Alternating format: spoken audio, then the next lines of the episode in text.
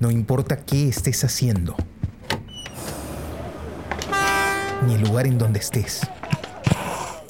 Ponte los audífonos. Y acompáñanos en este viaje por el mundo de la imagen en movimiento.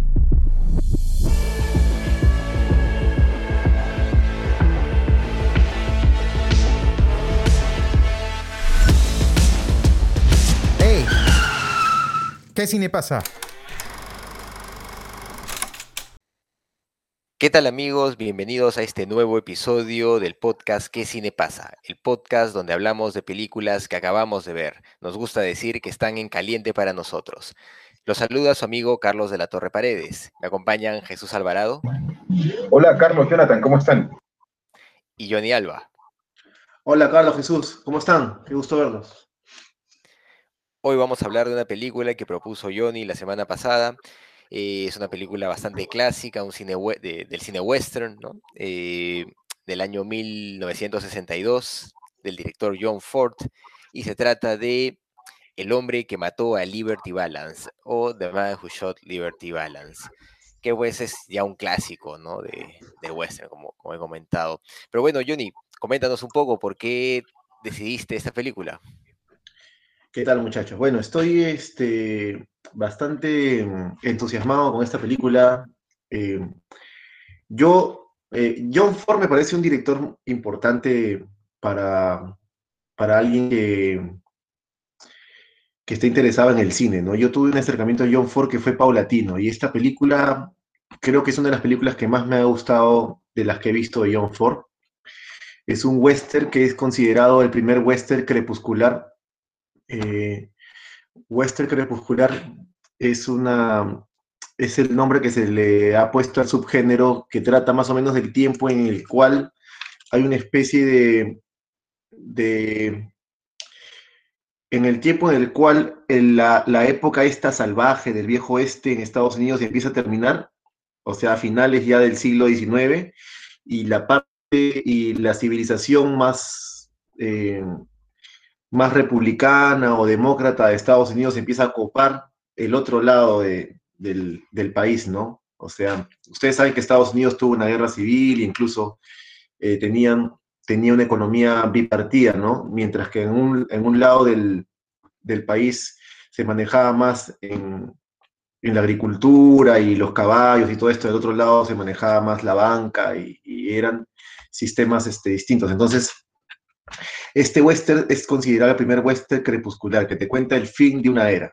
Y es bastante nostálgico, porque, por ejemplo, hay otras películas clásicas, como Akira Kurosawa ha hecho mucho eso con el, con el, con el código de los samuráis también, en Japón, cuando el occidente copa la tradición. La tradición japonesa era el samurái, eh, la vieja forma de manejar el, la sociedad, ¿no? Que era un poco más sobre guerreros, guerreros que defendían la hidalguía, el valor y, eh, la valía del pueblo y todo esto, ¿no? Manejado en, ese, en esa onda, ¿no? Tipo eh, el Quijote, qué sé yo, siempre. Y esta película es interesante por muchas razones. Tienen, tiene actores de gran valía como John, John Wayne, que es un clásico del, del western, este, eh, Marlin, que actúa aquí, que es un gran actor, el, que hace de Liberty Balance, eh, Jane Stewart, que es el que hace del abogado, que es un gran actor también. Eh, estos actores en la película parecen ya veteranos, ¿no?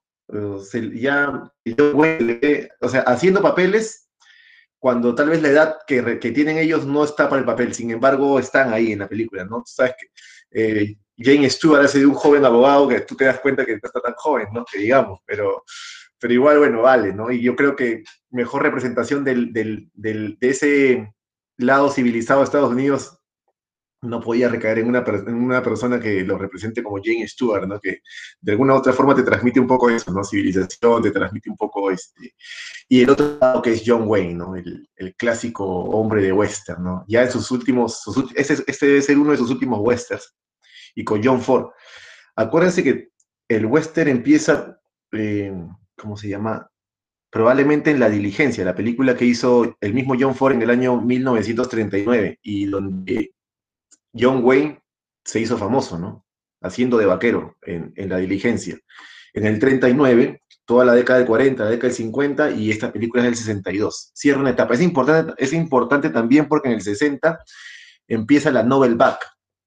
La Novel Back que es eh, de alguna u otra forma la antítesis de lo que, del, cine que representa John Ford, Hitchcock y todos esos maestros del cine que todavía grababan en sets, grababan bajo una lógica del cine clásico.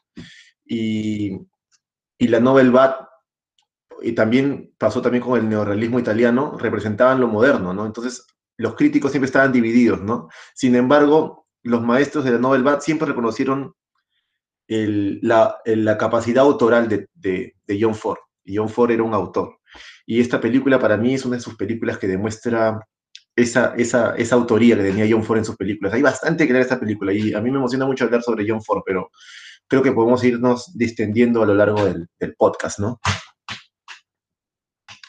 Eh, bueno, ha sido muy interesante poder ver eh, este western de Ford, no, no lo había visto. Eh, yo estaba más, más próximo a, a los western más bien eh, de los años 70, ¿no? 80, bueno, 70 me parece que, que son, ¿no? Los de eh, lo, lo, los del Spaghetti Western, por ejemplo, donde aparece eh, ¿cómo se llama? Se me ha ido el nombre del director. Clint Eastwood. Clint Eastwood, que vimos una película de él. No, y Sergio León, el director Sergio León, exacto. Yo estaba más, yo era mucho más cercano a, a, a este tipo de western, ¿no?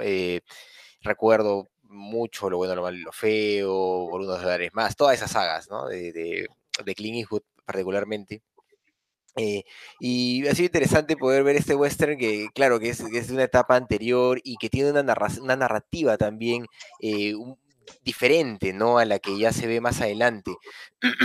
y que de todas maneras eh, establece una idea de, del vaquero bien, bien caballeresca, ¿no? Bien, eh, no sé, si, si, lo ponemos en contraste con la película que, que vimos la otra vez de, de la, la, venganza del muerto, eh, eh, ese también es un vaquero, ¿no? Y representa perfectamente a un vaquero, así como en este caso John Wayne representa a un vaquero. Sin embargo, son representaciones completamente diferentes y funcionan muy bien en los contextos en los que se encuentran. Es, me parece muy interesante eso. Creo que tiene que ver con eh, la propuesta narrativa de, de, una época, ¿no? O sea, Ford nos muestra una óptica de, de, lejano oeste todavía pues épica, todavía añorable, que está siendo de cierta forma consumida por la civilización. Aunque esto no es malo, él sabe que no es malo, pero aún así hay nostalgia con eso y, ese diálogo pues al final de los personajes en donde dicen que, ese es su hogar, ¿no? Que siempre ha sido su hogar, que lo extrañan, o sea, eh, no, no puede representar otra cosa para mí, ¿no? Es, es, es, es esta nostalgia de, lo que fue, a pesar de que uno sabe que, que los tiempos que han venido son mejores, ¿no? Eh, es una película bueno, que actualmente funciona muy bien. Yo, yo creo que, que, la presencia de John Wayne es, es este, no sé, es, brillante, ¿no? Eh, desde, desde el momento en que lo ves parado, el desgraciado este, tú sabes que es un vaquero, pues carajo, o sea, dices, ah, pues un vaquero este, ¿no? Y en el momento, en particular, a mí me, me encantó la escena de, del restaurante, ¿no? Donde se cae, se cae la carne eh, y John Wayne se para y es, o sea, es, realmente está representando lo que tú te imaginas que, que debió haber sido el, el, oeste en ese momento, ¿no? O sea, es, esa tensión que, que se genera es, es, tan brutal que yo me puse tenso, yo estaba así, ah, diciendo, oh, su madre, qué, qué, fuerte, ¿no? Porque eh, realmente la actuación de, de, de, de Lee Marvin y, y de y de John Wayne es, es, es excelente, ¿no? De, de, de, ambos, me parece. Incluso la gesticulación, ¿no? Eh, en el momento en que le tiran las monedas, eh, John Wayne cambia de, gesto, pero se nota una maestría que, que, que me impresionó, la verdad, me, me gustó bastante. Eh, la historia funciona bastante bien, los personajes, me parece que por momentos, pues, este, el, el, guion llega a ser un poco inverosímil, ¿no? Eh, en este sentido de que muestra una ficcionalización muy, muy épica de, de lejano oeste. Y eso, bueno, mm, siempre me ha, hecho un poco de ruido esas cosas, eh, particularmente en el momento justo de, la carne, ¿no? La reacción que tiene el abogado, eh, como que mmm, no, no, no, la termino de comprender tan bien, eh, y tampoco la reacción de John Wayne, ¿no? O sea, eh, Wayne, en ese momento sí, pero cómo, cómo se construye el personaje a partir pues de, de, esta amistad que genera con este abogado, no, no, la termino de comprender, la verdad. O sea, puede ser que haya un cierto interés pues por, por la civilización, ¿no? Algo nuevo que llega, no sé, pero como que ahí algo me hace ruido, ¿no? ¿Por qué un vaquero se quiere hacer amigo pues de, de un tipo así, ¿no? Sea, no, no termino de comprenderlo. Y bueno, la excusa de, de, la chica tampoco me parece tan convincente, ¿no? no hay algo que, que, que no, en, el guion digo, ¿no? Que no, no me termina de cuajar. Y aún así, la película funciona muy bien. La película narra eh, una historia totalmente nostálgica en todo sentido es nostálgica. Eh, creo que desde el planteamiento estético, el guion, los diálogos, todo, todo, todo es, eh, es pura nostalgia la, película y se siente eso, ¿no? Eh, el, funciona muy bien eh, para dar a notar su tema también, que es justamente eh, el, la, la, contraposición ¿no? de la civilización frente a la barbarie. Y, y, creo que eso tiene que ver también en que este es un, es, una película basada en un cuento, ¿no? Es un cuento que también es, es bueno, de, de Dorothy, se me, dio, se me dio el apellido, eh, pero eh, creo que, que, que, eso también ayuda a que se alimente más y tenga pues más, más, más sustancia para poder narrar, ¿no? Tal vez el, el guionista tenía eh, trasfondos pues que le han ayudado a construir eh, situaciones, elementos en la película que, ha, que han funcionado muy bien. Eh, Dorothy sí, Johnson es el... Uh -huh. Perdón, Dorothy Johnson es el... La... Dorothy Johnson. Uh -huh. Otro personaje que no me termina de convencer, por ejemplo, que, que yo entiendo su, funcionalidad eh, relativamente cómica, pues, ¿no? Es la del sheriff, ¿no? No, no, no me termina de cuajar la, la figura del sheriff ahí. Eh, pero bueno, sigamos hablando en un momento. Jesús, por favor. Claro, eh, a ver, el hombre que mató a Liberty Balance. Es una película de la que se oye cuando uno pisa este, una escuela de cine, ¿no? Eh, de, de, igual forma que el nombre de John Ford, ¿no? Este, ya lo dijo Jonathan, es, estamos hablando pues de, de, de tótems, de, del cine western, del cine hollywoodense, del cine en general, ¿no? Eh, eh, y bueno, revisando un poco este, información sobre John Ford, eh, pues John Ford es un director prolífico, ¿no? Que ha hecho muchas películas, muchas películas, es de esos pocos directores este, que tienen la capacidad de estar permanentemente ejercitando eh, el oficio de la cinematografía, ¿no? Eh, y es muy interesante ver cómo es que en un esquema eh, o en una película que parte de un esquema tan clásico, de una historia tan clásica, ¿no? Eh, casi que uh, podría decir con un, con un guion casi academicista, ¿no? Eh, o académico, ¿no? Porque, este, porque es clásico, pues, es clásico, es clásico. En todos los sentidos, ¿no? La historia es muy clásica. Eh, como es que aún en, esa, en, en ese tipo de historias, ¿no?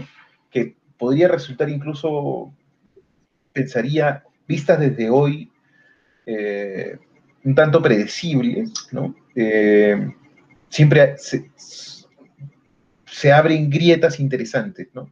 Se abren cosas interesantes que ver en películas como estas, ¿no? Eh, mm, siento particularmente que esta es una película que, que, más allá de algunas críticas concretas que se podría hacer eh, al, a, la narración cinematográfica, ¿no? Al, al, uso de los recursos cinematográficos para narrar la historia, ¿no? desde el audiovisual pienso, este, y desde los personajes, ¿no? incluso a, por momentos yo he sentido incluso que, hay actuaciones que, mm, que, están un poquito como forzadas, ¿no? Un poquito fuera de tono, sobre todo al inicio la sentí, ¿no? Este, eh, digamos, más allá de esas cosas, me parece que es una película que está absolutamente vigente y que va a permanecer vigente durante mucho tiempo. Eh, y, bueno, no sé cómo, cómo entiendan ustedes esto que voy a decir, pero mientras la veía yo sentía que en películas como esta está el germen eh, de, muchas de las series de Netflix que, que, hoy, que hoy proliferan, ¿no? esa, esa, forma en la que se construyen las historias, ¿no? Cómo es que además se desarrollan desde el audiovisual, desde el cine, las historias. Hoy en día en, ese, en, en series, no sé, pues como, em, como las de, las de Vince Gilligan, este, ¿no? Eh, o incluso House of Cards, ¿no? O sea, hay como, tienen como cosas, toman cosas de este cine que es más clásico, ¿no? Este, y eso habla concretamente de, pienso, de la, de la vigencia de este tipo de cine, ¿no?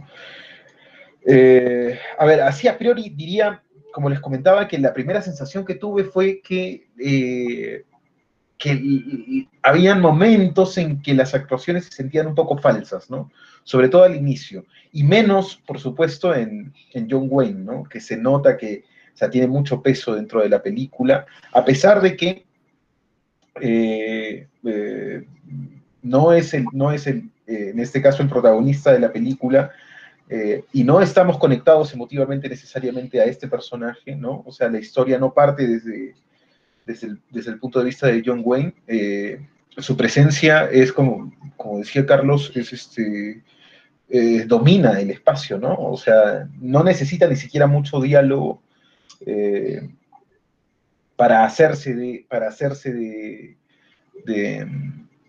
de las escenas, de las secuencias, ¿no? Esto apoyado, por supuesto, en el hecho de que es este personaje a quien van a, a quien van a ver, ¿no? Es el personaje que ha muerto.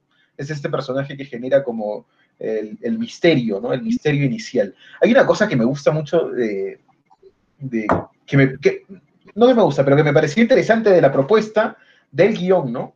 Eh, que es que el guion tiene un gran prólogo y tiene un gran epílogo, ¿no? O sea, grandes largos, que por momentos, incluso el epílogo, yo llegué a sentirlo por, eh, eh, en algún momento, yo decía, pero esto es medio anticlimático, ¿no?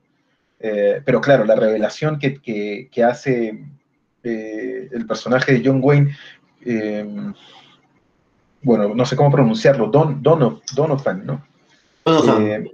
Donovan, sí, el personaje que hace de John Wayne, esa revelación que hace con respecto a que él fue quien mató a Liberty Balance, este, eh, le da sentido como a, este, a este epílogo que, yo sentía anticlimático por momentos, ¿no? Em, y eso, y después, bueno, es interesante, es interesante cómo es que mm, el final, ¿no? Porque yo siempre pienso que eh, son tienen un gran valor los finales que son irónicos, ¿no? Donde los personajes pues no, no necesariamente ganan, ¿no? O no ganan todo, ¿no? O este... O, puede que pierdan incluso, pero algo ganan, ¿no? Este, estos finales de doble signo, ¿no? Em, que reflejan un poco también este, la humanidad de, de, los personajes y la humanidad de la historia, ¿no? Eh, y es interesante cómo es que este, el abogado da la sensación al final, por la cara de la esposa, por esta conversación final que tienen de que tiene una vida más o menos miserable, ¿no? Este, eh, porque además, en la forma en la que termina, te da toda la sensación de que no importa lo que él haya hecho, ¿no? La gente lo recuerda porque supuestamente fue quien mató a Liberty Balance, ¿no? Y él sabe que no lo hizo, entonces, este, eh, tiene una autopercepción este, muy, muy triste, ¿no? Eh, y claro, por eso es que la película está, está cargada de esa, de, esa nostalgia de la que hablaba, eh, de la que hablaba Carlos, ¿no? Eh, bueno, no sé, eso, eso sí a priori. A ver, vayamos conversando a ver qué más sale. Su vida Eh, está construida en base a una mentira, pues ese es el problema. Exacto, ¿Cómo no va a exacto. estar triste? exacto. Claro, Este, claro. Mira, yo, yo he visto esta película ya varias veces con esta visión. Había, hacía tiempo de que, de que no la veía. Y bueno, la primera vez que la vi para mí fue entretenerme con un western que tiene cierta acción, tiene cierto, ¿no? Pero conforme la he ido viendo y también conforme también he ido creciendo, he visto otras películas, imagino que mi análisis ha, mejorado un poco. Y la película es más profunda de lo que de lo que aparenta, porque es un western, entonces tú estás sentado predispuesto a ver un western, pero John Ford te da más, pero te lo da sutilmente, entonces hay muchas cosas que analizar en esta película, por ejemplo, y que tienen mucho que ver con, cómo cambió la civilización en un, lugar, y cómo incluso Estados Unidos, mucha de la forma de, ser del americano tiene mucho que ver con este tiempo, ¿no? Con esa, especie de, de, de debacle que hay entre el individuo que se defiende solo y el Estado civilizado que protege al individuo con la ley. Entonces, incluso hasta ahora hay un poco de debacle, ¿no? En el uso de las armas, y qué sé yo, Claro, pues es libertad. el choque, ¿no? De- del siglo XIX con el siglo XX, ¿no? Y una de las cosas que yo había escuchado un crítico, un crítico que hablaba sobre el liber- li- Liberty Balance es, por ejemplo, tú has visto que el americano siempre, siempre valora eso. Por ejemplo, John Kennedy era un, eh, John F. Kennedy era un héroe de guerra, ¿no? Entonces había matado en, la Segunda Guerra Mundial, entonces era parte de la campaña. Igual que el último McCain, creo que fue el que, el que competía en las, en, contra Obama. Uno, de, sus, de, sus batallitas, de sus caballitos de batalla era justamente su heroicidad en la guerra. Y, y pasa mucho en, la política americana. Y, los europeos siempre, ese europeo señalaba como que, mientras que en Europa tal vez eh, elogiaban al político, el político que había leído a Borges de repente, ¿no? En cambio, el americano tenía un poco más de esa, ese viejo oeste. Y aquí, este tipo, que es este, el abogado, no me acuerdo su nombre en la película, eh, James Stewart, el, el, el, actor, siempre será recordado por haber sido el hombre que, sí, el hombre que mató a Liberty Balance, fuera de todas sus virtudes intelectuales o todos sus, su, su, sus, sus, este, sus activos este, eh, de conocimiento, pues de civilización, vale verga. A lo que les importa a ellos es quién mató a Liberty Balance, ¿no? Y después, otra cosa que me parece interesante es la historia de amor que hay entre, entre la esposa, el abogado y el héroe, que es para mí el héroe de la película desde el punto de vista de Ford, porque he visto también otras películas de Ford y Ford le gusta esa, esa forma, la victimización del el sacrificio el sacrificio casi cristiano del héroe, el, sacrificio casi cristiano del héroe. El héroe que es John Ford, que está enamorado de esta mujer, incluso se lo dice a, a Jane Stewart, estoy construyendo esta casa porque me voy a casar con, ¿cómo se llama? Halley, pero la quiere tanto que al final decide, este tipo es mejor para ella que yo, voy a salvarle la vida, e incluso lo anima para que sea un político exitoso, y tú ves cómo John Ford elige al héroe, como no, sé si recuerdan esa toma donde él entra al, al tribunal, ¿no? Y, y, Jane Stewart está que se, re, se recarcome la conciencia por haber, porque su historia se está empezando a, se está empezando a forjar en una falsedad que para él es inconcebible, que él es un asesino, ¿no? ¿Cómo da la...? Y John Ford entra con, con todo el sarcasmo, se sienta, mira a todos con ironía y le va de verga, pero al final toma partido. Y cuando ve que, que Jane Stewart se tira para atrás, toma partido y lo saca y dice, ven para acá. Lo aconseja y ahí es donde Jane, y le cuenta la verdad, ¿no? ¿Quién mató? Y ahí es donde Jane Stewart entra y todos lo reciben, se nota que va a ser exitoso, pero la cámara se queda con John Ford. No, se, queda con, se queda con John Wayne. Y John Wayne se va solo, ¿no? Como el sacrificado, el héroe sacrificado.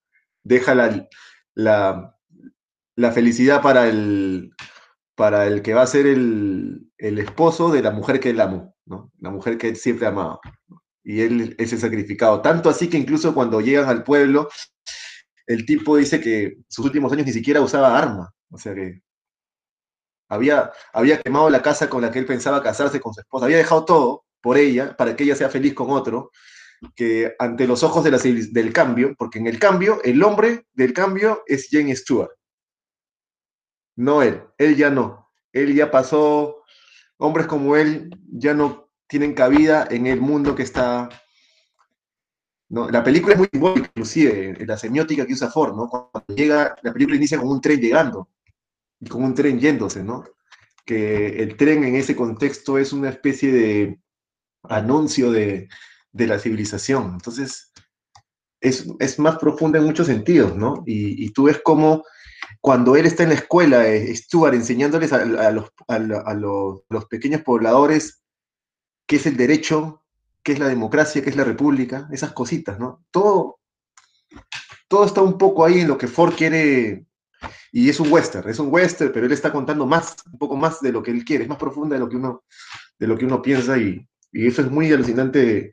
Yo creo que eso lo, he, ido, lo, he, ido, lo he ido entendiendo un poco más cuando las he vuelto a ver, ¿no? Incluso la flor que le deja, que es este, un cactus con una flor, ¿no? Hay mucho simbolismo interesante para analizar en esta película. Mm, sí, yo, yo pensaría también, digamos, para ir más o menos en, siguiendo un poco la lógica de lo que comenta Jonathan, que, eh, claro, al final incluso la mujer, Halley, termina decidiendo quedarse con, con, Ransom, creo que es el nombre, ¿no? Del abogado. Sí, Ransom, Ransom. Claro, termina decidiendo quedarse con Ransom porque él mató a Liberty Balance, ¿no? Este, eh, porque, claro, no es explícito, por momentos sí, pero este, pero hay un debate en, eh, ella, ¿no? Por con quién se va a quedar, ¿no? En el fondo ama los dos. finalmente. Y, eh, y, lo curioso es que Ransom eh, no demuestra una, un interés, digamos, tan claro como el de como el que, como el que sí demuestra Donovan, ¿no? Que, que, lo dice, que está construyendo la casa, que, este, que, le hace piropos, ¿no? Este, eh, el abogado más bien viene como eh, con problemas distintos, ¿no? Con dilemas distintos, eh, con cosas distintas en la cabeza, ¿no? Y no entiende, no encaja muy bien en este contexto, este, digamos, tan ajeno a lo que él esperaba encontrar, ¿no? A lo que él esperaba encontrar en este otro espacio. De hecho, permanentemente eh, Ransom está sorprendiéndose de las cosas que ve, ¿no? O sea, se sorprende de la forma en la que este, Liberty Balance y su banda los asaltan. Se sorprende de que Halley no sepa leer. Se sorprende de, de, que los problemas se arreglen a balazos en un espacio así. Entonces tú dices, bueno, este, claramente, pues este tipo es como una, eh, eh, viene de, un lugar, viene del este, pues, ¿no? viene del este, de un lugar que funciona de otra manera, este, y viene buscando algo, eh, bueno, que lo menciona al inicio, ¿no? O bueno, cuando empieza la narración de este gran flashback que, es el grueso de la película, ¿no? Que eh, dice pues que le recomendaron ir hacia el oeste a buscar fortuna, ¿no? A buscar este pero él no sabe realmente qué es lo que va a encontrar, ¿no? Eh, y se encuentra con este, con este mundo que para él este, está disociado de la civilidad que él, que él aparentemente conoce o a la que él aparentemente está acostumbrado, ¿no?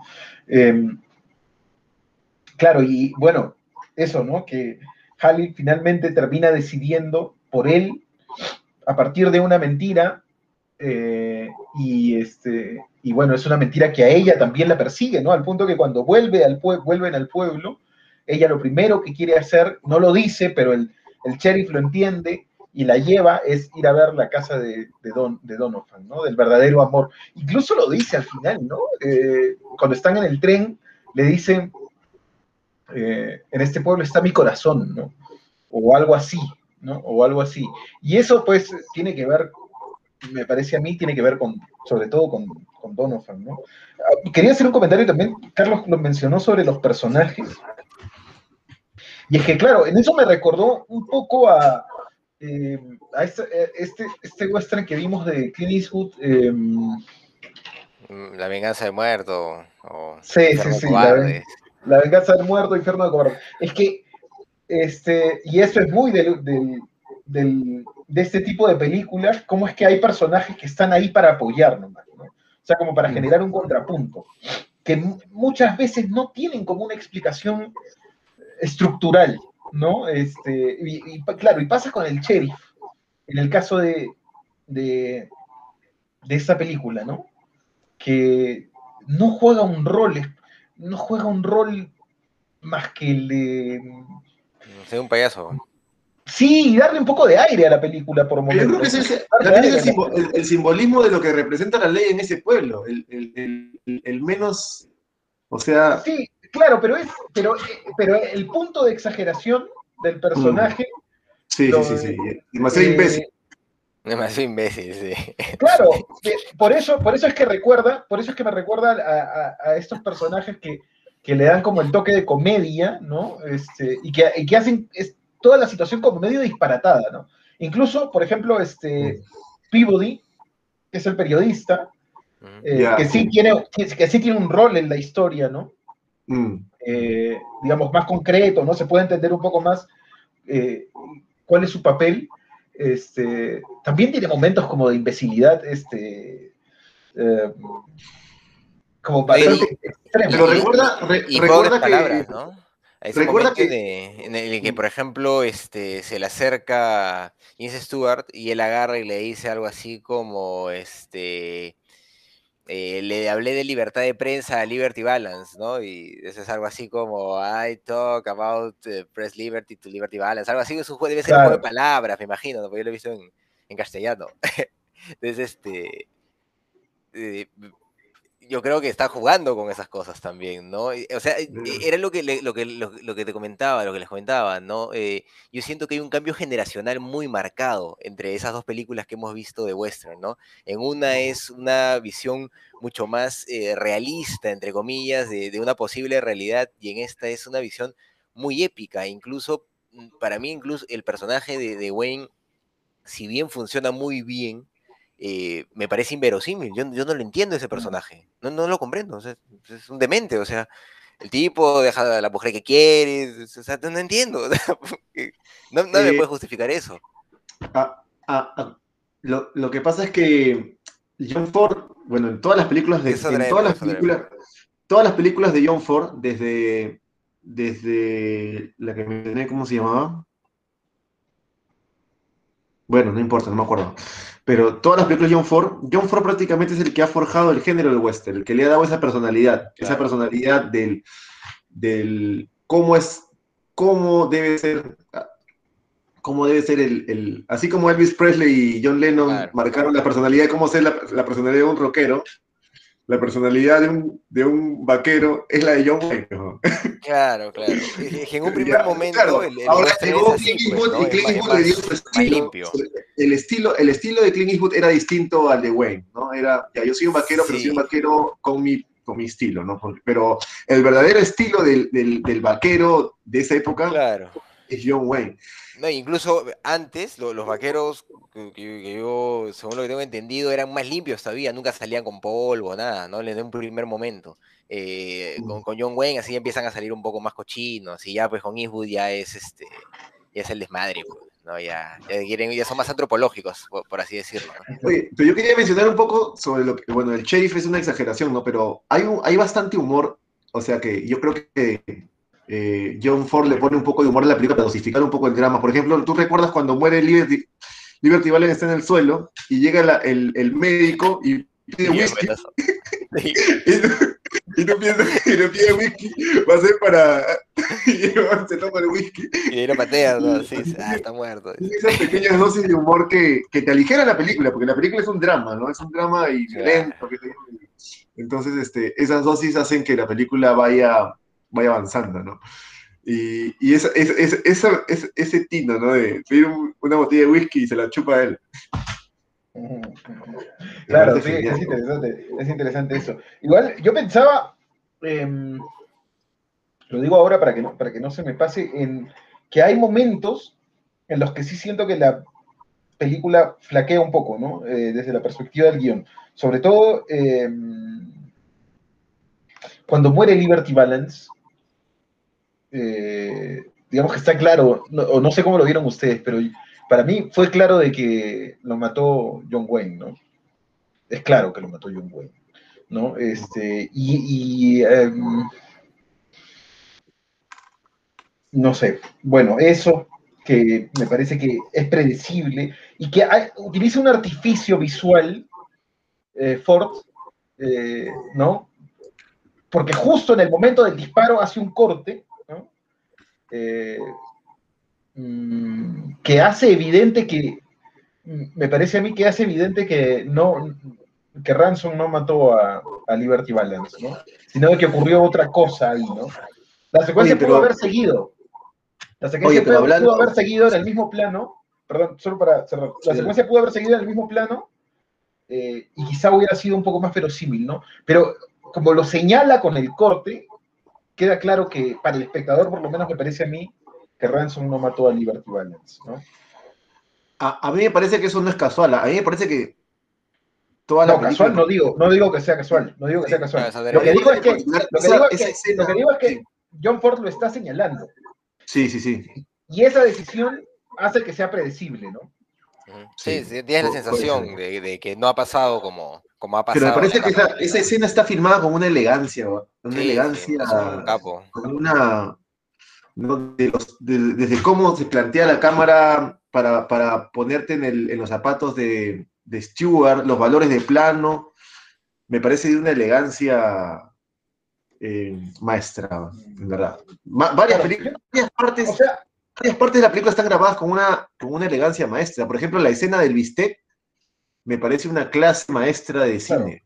Pero, mira, ah, estando de acuerdo con eso, estando de acuerdo con eso, ¿no? Y, que, y entendiendo que hay que leer o hay que entender esa película en ese tiempo, ¿no? En ese tiempo, en los 60, verla desde esa perspectiva, ¿no? Verla desde el siglo, eh, siglo XXI, desde, el 2021, es, es una trampa, ¿no?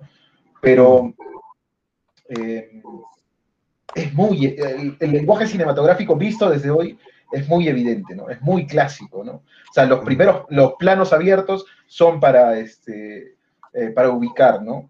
Y a medida que los planos, que los que los planos se van cerrando, se van volviendo más emotivos, se va centrando. Entonces, es fácil de leer desde una perspectiva cinematográfica, ¿no? Lo que no significa que esté mal. Está bien, simplemente que es clásico. Es muy clásico desde esa perspectiva, ¿no? Y la, y la otra escena que no, que, me, que, que, no entiendo bien es cuando aparece John Wayne en Capital City, ¿no? Eh, que no tendría por qué estar ahí, ¿no? O no entiendo por, para qué fue. O cómo sabe que se, va, que se, va, a poner mal el otro, no sé. Sí, claro, ¿cómo sabe que se va a poner? Y además aparece. ¿Cuál, es, ¿cuál es ese escenario? ¿Cuál es el Capital City? Cuando están eligiendo a los delegados. Ah, ya, los delegados. Y cuando aparece para decirle, oye, no te preocupes, tú no mataste a Liberty Balance, yo lo maté. Claro, no, o sea, idiota.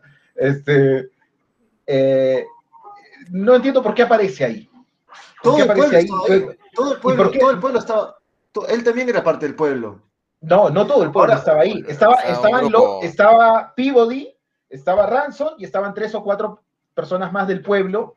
Que, este, sheriff y un par más. pero, más allá de eso, más allá de eso, aparece John Wayne sucio, ¿no? Y en la escena anterior fue la escena del incendio. Entonces te da la sensación de que, o yo lo leo así, ¿no? Que después de haber quedado ebrio y de haber destruido su casa, se fue a Capitol City a decir, mm. Mm, no sé, Sí, a, mí me hizo ruido. A mí me hizo ruido. Pero varias cositas, o sea, me hicieron ruido de, de las reacciones de, de, este personaje, ¿no? De Donovan. O sea, es, es, es, un personaje demasiado, pues, caballeresco, ¿no? Demasiado como el Quijote. Ese, ese, es el problema, ¿no? Demasiado. Eh, bueno, pues, eh, pero yo creo que representa una época, ¿no? Eh, como, como bien dice Johnny, este es el, esta es la representación del actor. Yo digo, sí, eso es, pues, pero e, es, es un momento. Es el romanticismo, de, el romanticismo de, del western. El romanticismo del western, efectivamente. Sí. Efectivamente. Clásico. Eh, Pero mira, es que- interesante hablar de, de la romantización de, de- de- de etapas porque nosotros en la narrativa también siempre romantizamos la guerra, ¿no? Este, ¿Cuándo llegará el momento en que, bueno, ya, ya tenemos ya este cine documental que ya no romantiza la guerra, pero sería interesante en algún momento también planteamientos ficcionales que, que no romanticen la guerra, ¿no? A ver, a ver qué pasa, ¿no? Porque básicamente todo lo que vemos es este, una épica de, de- de la- de- de- de lo bélico y carajo, no es así, pues, ¿no? O sea, Pero lo bélico también tiene una parte épica, ¿no? O sea, es una mezcla de las claro, dos cosas. pero es más terrible que épico, pues. Sí, sí, sí. Mm. Es más, es más Más terrible. que- tragedia, ¿no? Es más Es más- tragedia que. más tragedia que-. Y es más, de, más deshonor que honor muchas veces, ¿no? Claro que sí, Casi siempre. sí. Es más- más deshonor que honor. El, el- el personaje de Liberty Balance me parece alucinante. Sí, es un personaje, eh, bueno, es que representa también esa, esa barbarie, ¿no? Es un outsider. Está afuera. O sea, no es, no es que esté fuera, sino que, que, que representa un, un mundo que está siendo consumido, ¿no? Y que intenta defenderse de alguna manera. Eh, Hay un, hay un plano donde el periodista entra a la, a la sala de imprenta borracho y prende la lámpara y aparecen los otros ahí. Me parece genial esa escena. sí, esa escena es bonita. No sé, no sé si te acuerdas de esa escena. Hay varias escenas alucinantes, pe- pero la del bistec, este, yo la he vuelto a ver varias veces, porque es como que hasta hay un simbolismo en, en- en los planos donde está John Ford, eh, digo, eh, John Wayne. Este, es una escena muy, muy bacán, muy bacán, muy cinematográfica. Muy, cinematográfica. Siento que Clint Eastwood ha respirado así de este tipo de escenas, ¿no? Sí, de todas maneras. Pero eh, a mí, a mí me gusta el, el- el momento, ¿no? Porque es, claro, es, es lo crepuscular de, del western, efectivamente, ¿no? Desde ese mundo. eh, están Es iniciando parecida a la en escena donde, 1900. de, de Clint Eastwood con, en, en, en la, en, en la película que vimos contigo de Clint Eastwood, donde Clint Eastwood Claro, es mucho más rápido que tú y hace con la botella. Claro. Algo así. Es algo así, claro. ¿no? Es así, así de elegante. sacar ¿no? el arma. Y, vez Qué bacán esa escena. No, pero lo- a mí quería, quería darle vueltas a esta idea de, de que, o sea, hay, hay un hecho bien interesante, ¿no? Que tiene que ver con el proceso histórico que se está viviendo en, en la película y pues no nos dicen, nos dicen en qué año están, no nos dicen en qué año están, ¿no? O, se- o No, sí, o sea, no. Los voy a cerrar a ver si. Pero podemos asumir que están iniciando 1900, ¿verdad? Que es, que es, ese, es, ese, es ese cambio. Entre Ya pasó la guerra civil. 1890, sí, sí. Claro, ya Eh, pasó la western, guerra civil, crepuscular, ya- sí. Sí. Claro, ya, ya el, el- el- el este está avanzando, el ferrocarril está Ujú. llegando. Es interesante que solo hace 120 años el mundo haya sido todavía así, ¿no? Y en un país como Estados Unidos. O sea, es que, qué curioso, eso no es tanto tiempo, la verdad, ¿no? Eh, y es este, y era un mundo completamente diferente. Pero eh, también me parece que no es, eh, no es casualidad que se, haya- que se elija esta época para narrar cierto tipo de western, porque si bien el, el mundo en, en Estados Unidos pues estaba viviendo este cambio, ¿no? De, de- de- de la civilización avanzando hacia, hacia lo que en algún momento había sido las grandes extensiones de terreno para, pues, para los latifundistas, ¿no? Que tenían que colonizar de alguna forma y, y barrer con los indios, porque esa era más o menos la idea. eh,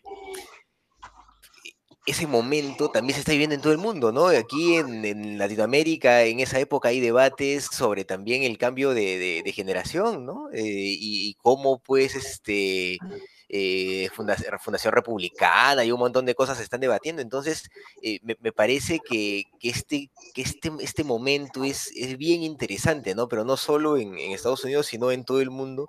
Y es un buen momento para, para agarrar una narración, ¿no? Justamente por, por este proceso, este, este cambio de, de siglo. Tal vez estamos viviendo también algo así, no nos hemos dado cuenta, ¿no? O sea, eh, no sé, cuando nos estudien acá 50, 100 años dirán, sí, que cuando cambió los años 2000 pasó tal cosa, tal vez la revolución, esta tecnodigital, ¿no? Con el internet, esta cosa en la que estamos ahorita, pues, eh, sea, sea eso, ¿no? Efectivamente, ya cambió el mundo y, Mm.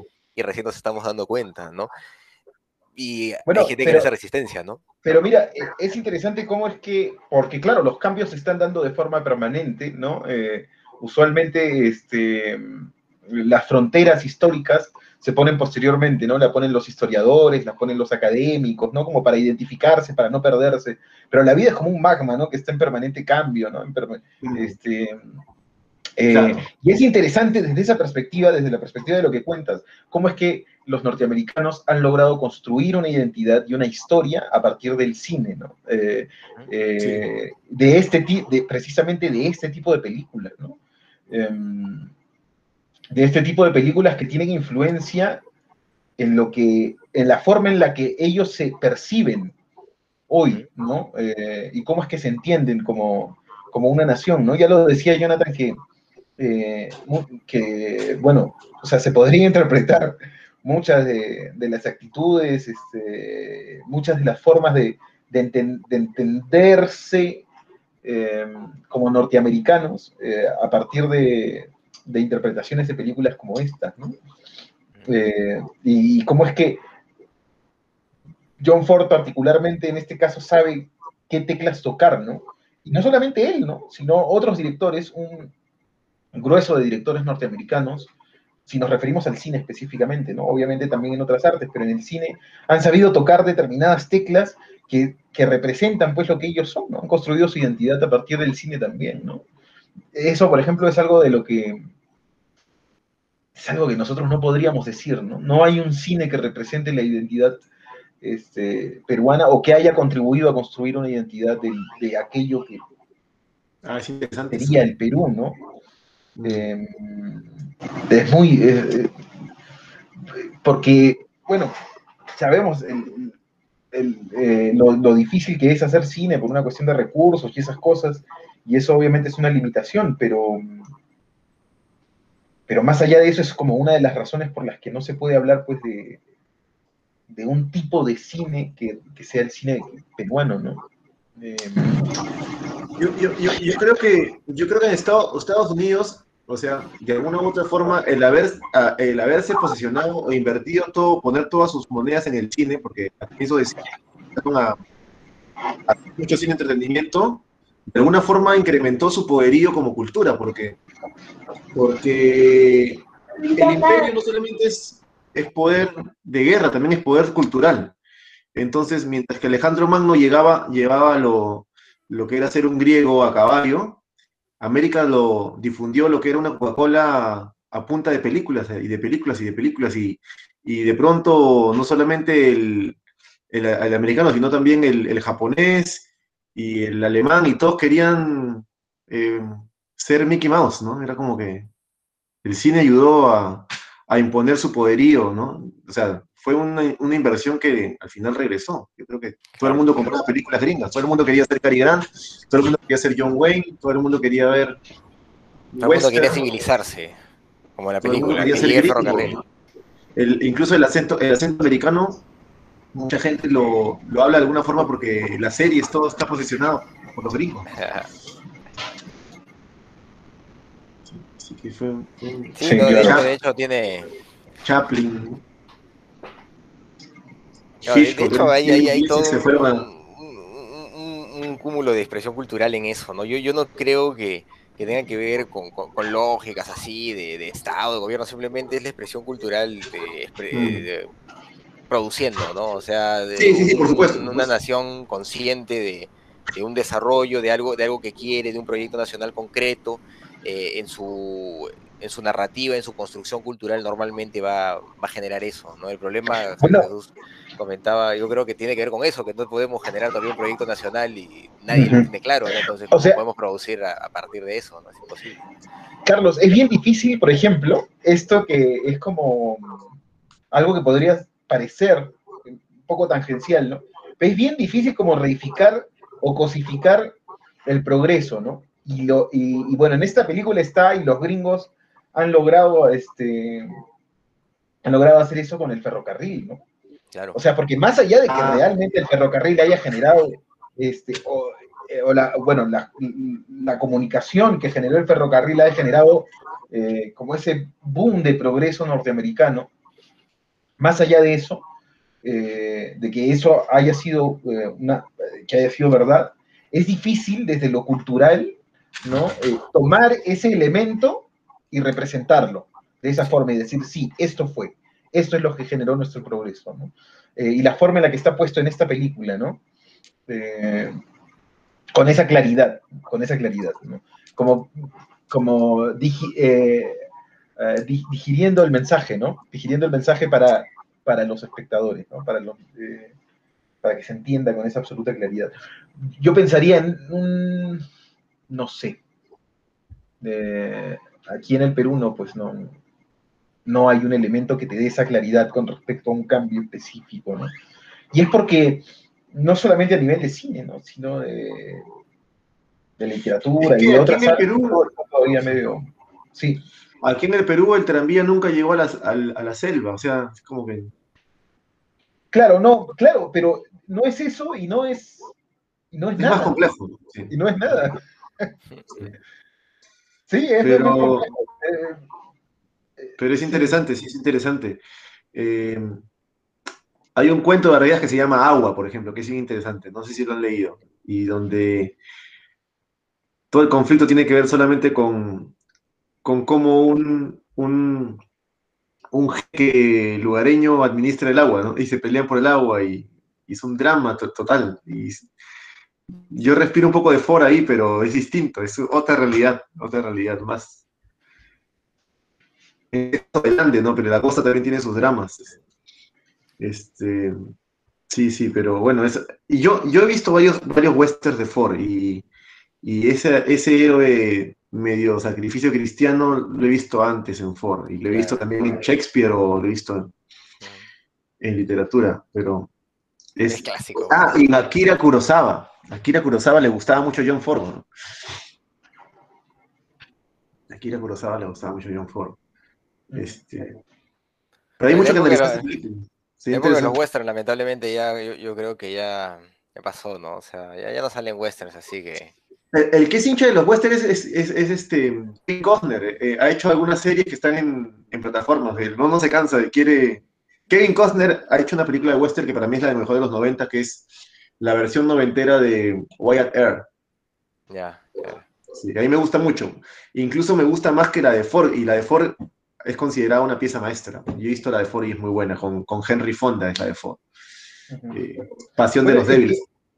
es que, eh, bueno, el cine también responde pues a momentos, ¿no? A momentos de, a momentos de la historia, intereses particulares, ¿no? claro. Y ahora... Eh, el western representa bien a Estados Unidos, pues, ¿no?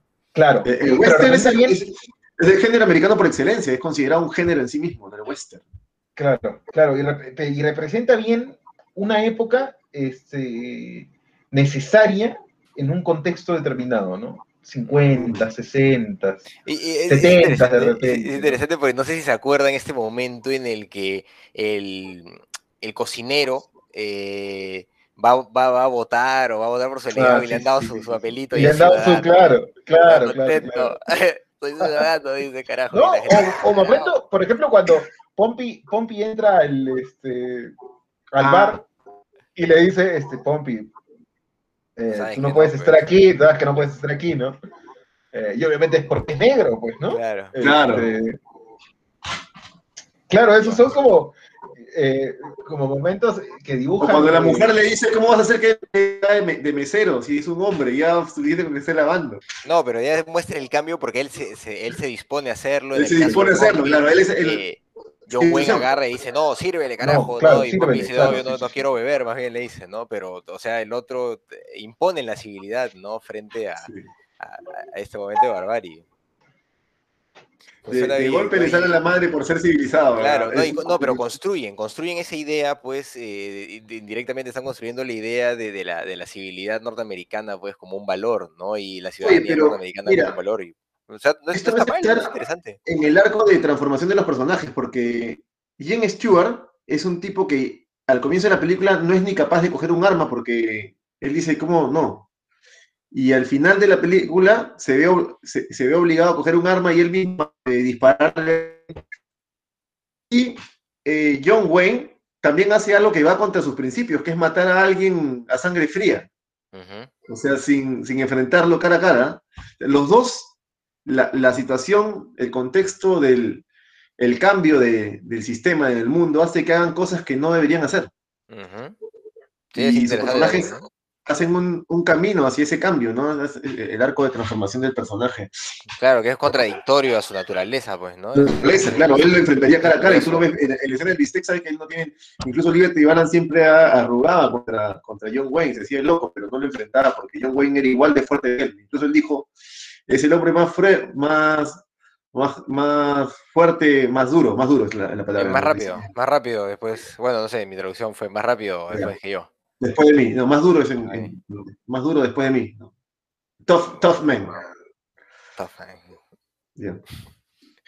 Y, y es lo caso, porque tú ves cómo John Wayne hace algo que no está en, en su código, ¿no? Claro. Es interesante, Claro. claro. Claro. Y, claro, y ese código está, ¿no? En forma permanente. Y es- para mí se hace evidente cuando Liberty, le, le- Liberty Balance le reclama, ¿no? A, a Donovan, eh, le dice, ya deja de esconderlo detrás de tu arma, ¿no? Este, y, y Donovan eh, reacciona pues como, reac- como reaccionaría el, eh, ese caballero que ha construido John Ford, ¿no? Que es, bueno, sí, pues tiene razón, ¿no? Ya, que hay algo más, o sea, que hay un honor que, que va más allá de, de incluso de la ley de, de- que, que- que trae este forastero del este, ¿no? Hay un código diferente y que lo termina entendiendo de cierta forma también en esta transformación este, eh, el abogado, ¿no? Em, porque, bueno, Sí, finalmente entiende que, en- entiende que tiene que, que no, no tiene otra salida, ¿no? Que él tiene que enfrentarse a Liberty Balance, que no hay que- eh, y es una represent- y es la representación de, de un choque cultural, ¿no? Claro, de civilizaciones. cierta pues. forma también, claro, de un choque de civilizaciones, pero que tiene que ser un choque, ¿no? Claro. O sea, que tiene que, que tiene que tener un nivel de crisis, de, de brutalidad, que no, no puede ser este, eh, consensuado, que no puede ser conversado, que, no, que son mundos que no dialogan, ¿no? No, Eh, pues. Entonces, es verdad, es interesante eso, es verdad. No Claro. pero se matan.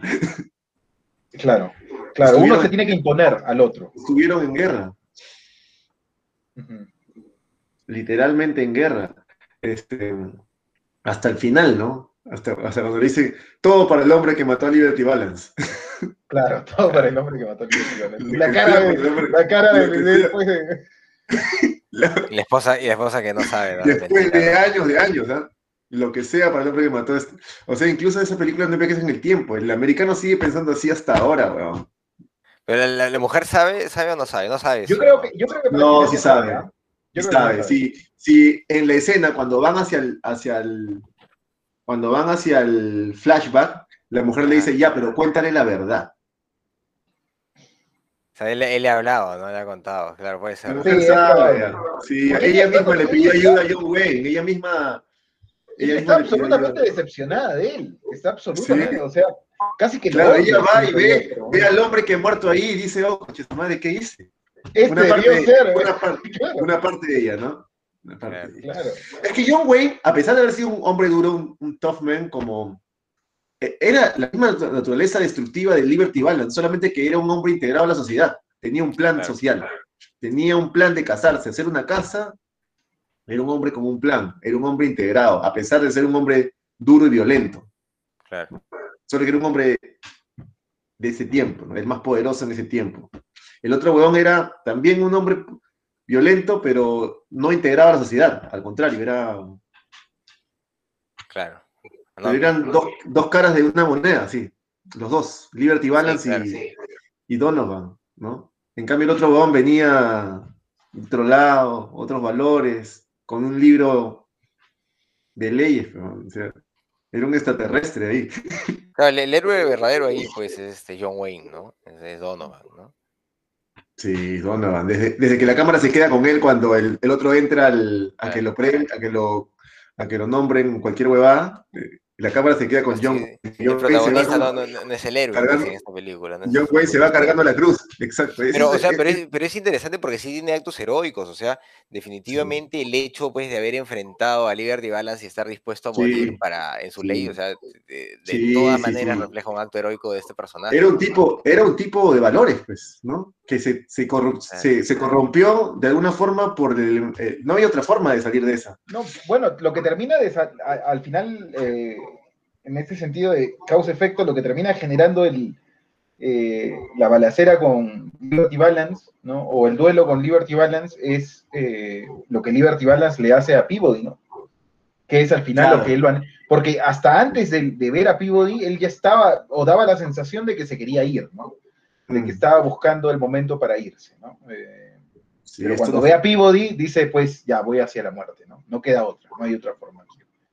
Em, eh, Claro. Y, eso es- le da, y eso le da mucho valor, pues, ¿no? A ese, a ese personaje, a mí- pero aún así, claro, es que da el, el- el personaje de John Wayne, eh, eh, pues es, y es, es que es interesante porque a mí me parece que está marcado además durante la película por el sino de, del misterio de la muerte, ¿no? ¿Quién es este tipo al que ha ven- han venido a ver? Al que, ha, al que ha venido a ver este hombre que es tan importante. Eh, y que además, Claro. o sea, al comienzo, yo no sé si ustedes tuvieron esa sensación, pero con el abogado al comienzo, cuando recién llega y es el senador, ¿no? Ella, por ejemplo, sí está como entregada al espacio, está entregada al, al sheriff, ¿no? Como eh, a Pompey, está entregada como a- al recuerdo, a la nostalgia, y él va desde otra posición, ¿no? Este, que, y se hace un poco, se le siente antipático, ¿no? Se le siente prepotente, se le siente, este, eh, distante, ¿no? Distante con respecto a las cosas que están ocurriendo en el pueblo y con respecto al muerto también, ¿no? Incluso cuando le da, al final a Pompey eh, le da dinero, yo no sé si eso desdibuja un poco también a ese personaje, ¿no? Eh, y, y por contraste, pues, hace a, a Donovan más heroico, ¿no? Yo creo que sí, Eh, yo creo que sí, que es una intención, definitivamente. Tú sabes, pero tú sabes que John Ford con quién está, pero. Claro, claro. Claro, todo es adrede, todo es adrede. Claro, en el guion con quién está John Ford, John Ford está con Donovan. Donovan. Claro, claro, claro, claro. Sí. Sí, es. Este, incluso cuando, incluso hay un plano muy hermoso, ¿no? Donde ya se están yendo, están dejando el ataúd y Jane Stewart voltea y dije, ¿quién puso esta, esta rosa de cactus aquí? Y, y ella le dice, fui yo, ¿no? Y el plano está el, el ataúd, la flor de cactus, la cara de Jane Stewart y la esposa, ¿no? Que, con- que contrasta con el otro plano que es cuando ellos, ellos recién llegan y ven el ataúd, solo el ataúd, vacío, o sea, sin nada más atrás, minimalista, que parece un plano de, de Dreyer, ¿no? ¿Se acuerdan de ese plano cuando está solo el ataúd, cuando recién llegan? Sí, claro. Muy impactante, es muy simbólico. Es curioso también cómo es que cuando, eh, cuando el abogado ve recién abre el ataúd, ¿no? Y ve supuestamente el cadáver de Donovan, lo que dice es ¿dónde están sus botas? ¿No? Sí, Este, y el, el- el- el sepulturero se ha robado las botas de, ¿no? Este, ya, no quedaba ningún respeto por, por- por la hidalguía que tenía el hombre, ¿no? claro, claro, no, no trae sus botas y su revólver, ¿no? Y lo, y le dicen pues que no, no lleva revólver no, pues, ¿quién es este, no? De acá el que, y lo, importante es el que mató a Liberty Balance. Claro, es interesante también el título, ¿no? Porque los dos son quien mataron a Liberty Balance, por así decirlo, ¿no?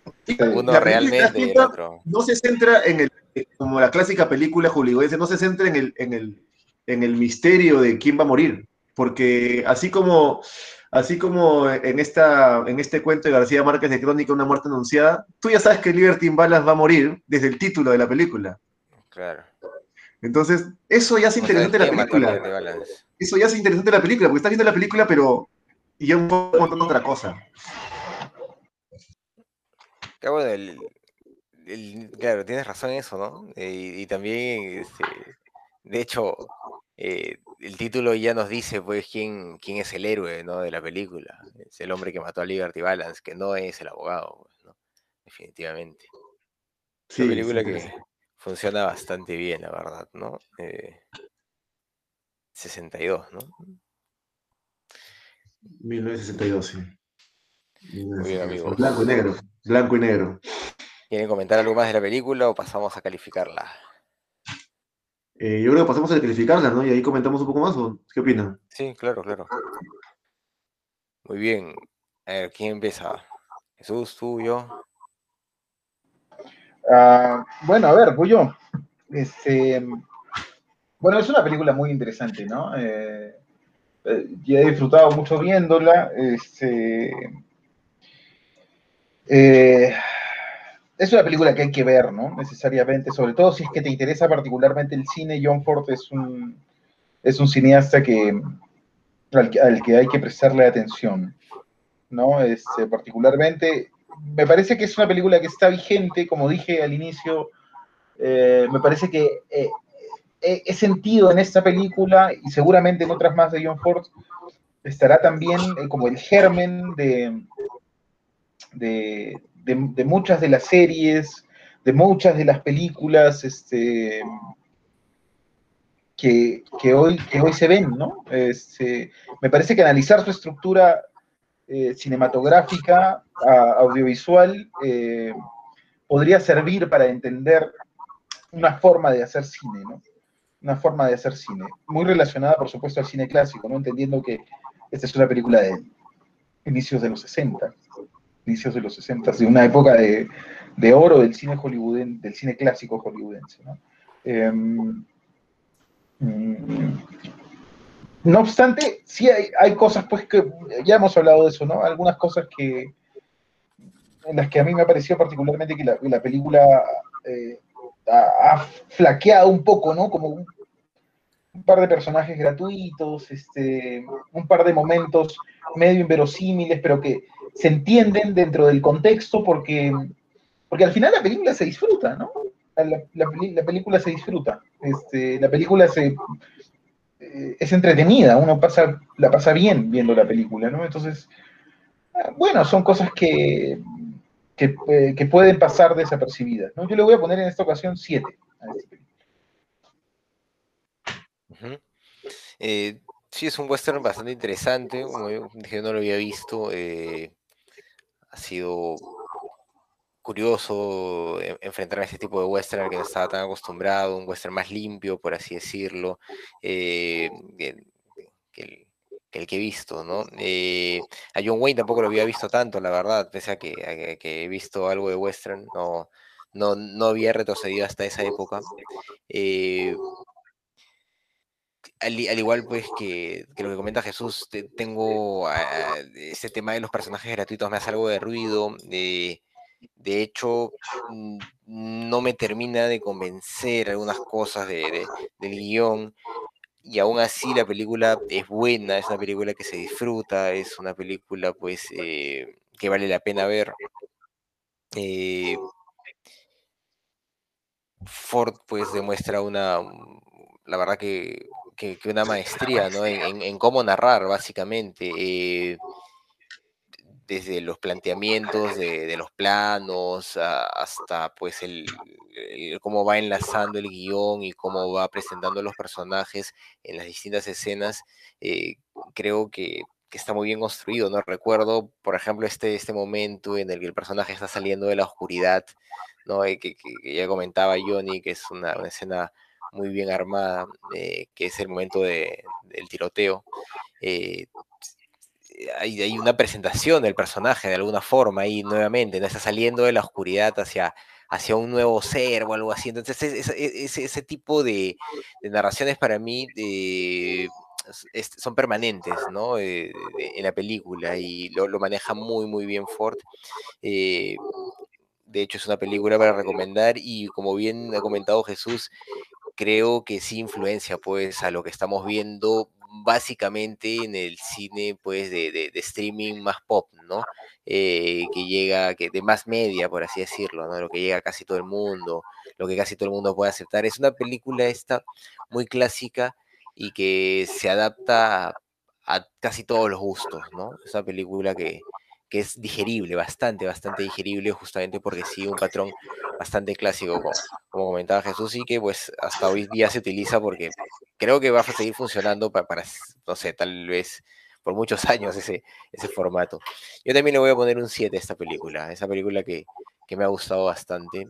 Eh, mm, pero creo que está para un 7, sí. Vamos, Johnny. Bueno. Bueno, muchachos, este, para mí esta película, eh, lo había dicho antes, me parece una obra maestra. Eh, yo le voy a poner un 10, pero quiero justificar por qué. Porque me parece que si no lo, si no lo planteo bien, podría traducirse como algo más emocional. Yo esta película la he visto varias veces eh, y mientras más la he visto, más he apreciado a esta película como una obra maestra. Primero, lo que representa este, como western crepuscular, ¿no? Es, un, el western crepuscular, cómo está, a través de, un género se cuenta todo el cambio que puede sufrir una sociedad, ¿no? Eso ha pasado en Japón, eso ha pasado en Perú, eso ha pasado, pero sobre todo en sociedades como la americana. Después, eh, me parece que eh, películas que también han seguido después, han sido influenciadas por esta, ¿no? Como Los Imperdonables de Clint Eastwood. No sé si han visto esa película, Los Imperdonables de Clint o otras películas que también han querido marcar este, el cambio de una era. Eh, a diferencia de otras películas a las que le he puesto nueve, que me han parecido buenas, ¿no? Como, como que también han sido películas dirigidas por maestros del cine, como la, que vi el otro día, Cold War, Cold War y, y Cinema Paradiso, por ejemplo, que son clásicas también. Cuando yo he vuelto a ver Cinema Paradiso y cuando he vuelto a ver Cold War, a pesar que sigo apreciándolas como piezas fundamentales del cine, no las he encontrado no he encontrado lo mismo que he encontrado con esta. Esta, mientras más le he vuelto a ver, mi, mi, curiosidad cinematográfica, mi capacidad de analizar la película se ha vuelto inclusive, y de disfrutar la película ha incrementado. Eso no me ha pasado con Cinema Paradiso, por ejemplo, que me parece una joya, pero que la tercera o la cuarta vez que la vi eh, fueron diferentes experiencias. En esta película ha sido distinto, incrementando. Después, actuaciones eh, actuaciones que, ya, no, ya no hay, como Jane Stewart, este, John Wayne y Lee Marvin, el, Lee Marvin, el actor que, que hizo de, Liberty Balance, me parece una, me parecen eh, de las mejores actuaciones del tiempo, ¿no? Inclusive de, de, esa década. Distinto a las otras películas de Ford, Ford suele, suele ser reconocido por sus planos paisajísticos también. Esta película es más íntima, más de planos en, lugares concretos, ¿no? Dentro de un bar. Eh, no, no, no se, se, explaya como en la diligencia, por ejemplo, tú has visto esto, la batalla contra los indios, y no, no, acá no. Incluso, incluso las escenas de acción o de tiroteos creo que solamente hay una. Sin embargo, la película tiene una fuerza, una fuerza que ha influenciado, creo yo, mucho a Clint Eastwood, a, John, ¿cómo se llama el director? David Fincher, creo que es el Fincher, el director de, del Club de la Pelea. Eh, hay muchos directores que han bebido de, John Ford. Recuerda que John Ford también hizo películas en cine mudo.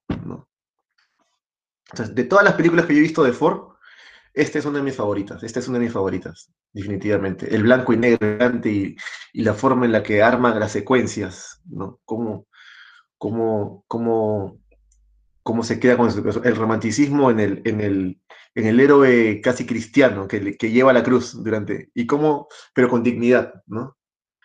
Eh, el, la semiótica que usa en la película, el simbolismo, desde, la flor de cactus, ¿no? Desde el tren, ¿no?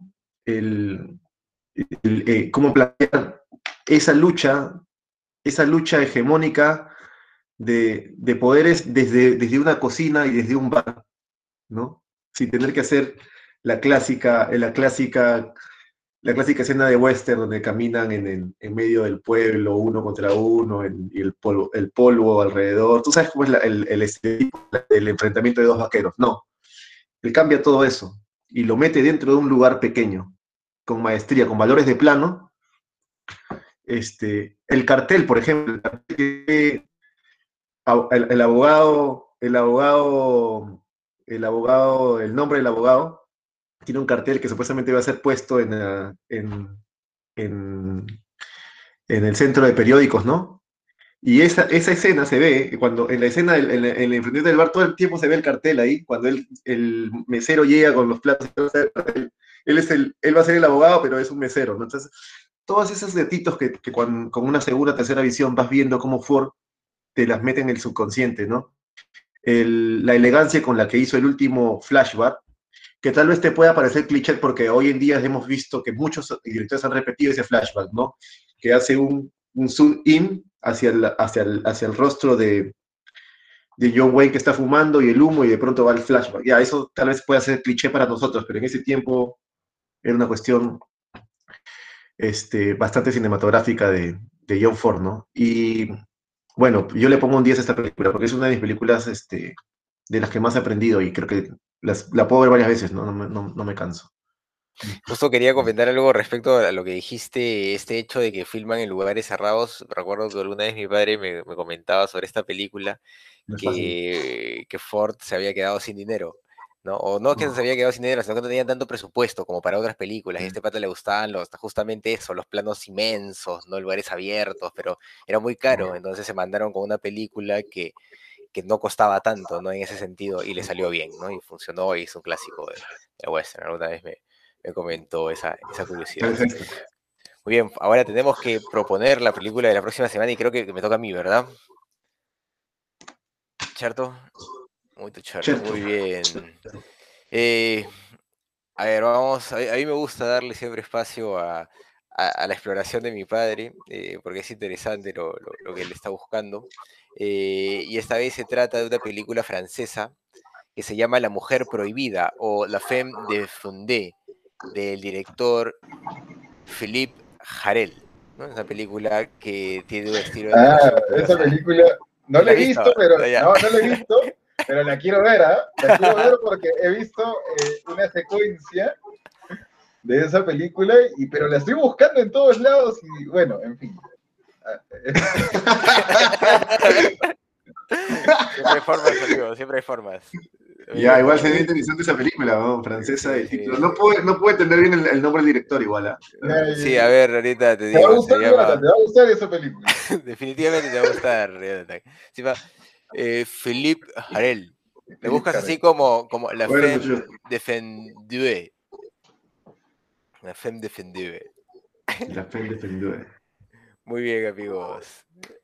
Esa es la película para la próxima semana, La Femme defendue de Philippe Harel. Muy bien, eso ha sido todo por esta semana. Muchas gracias por seguirnos. Hemos sido sus amigos de ¿Qué Cine Pasa? Hasta una próxima. Chao, people. Pasen la bacán. Chao. Además, cuídense.